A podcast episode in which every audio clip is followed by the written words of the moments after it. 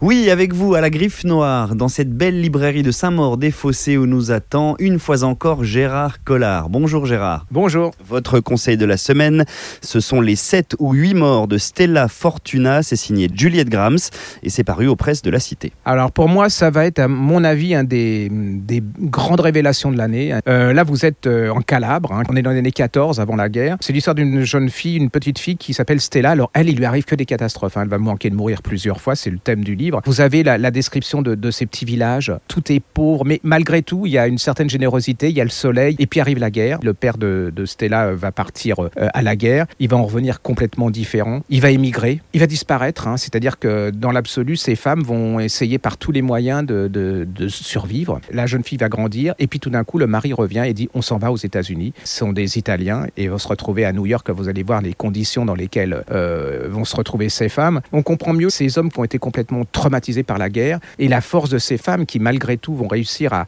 eh ben, à survivre, à, résister. Et puis leur départ parce qu'ils veulent pas non plus partir euh, aux États-Unis. Et puis cette vie aux États-Unis c'est sur deux générations.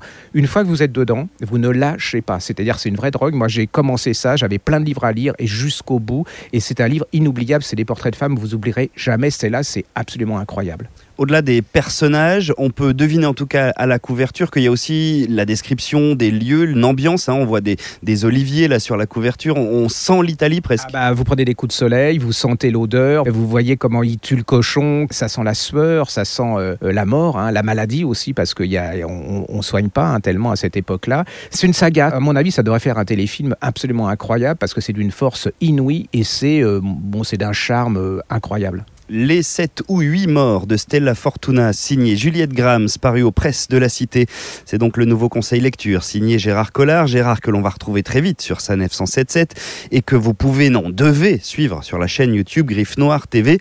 Merci Gérard et à très vite. À bientôt.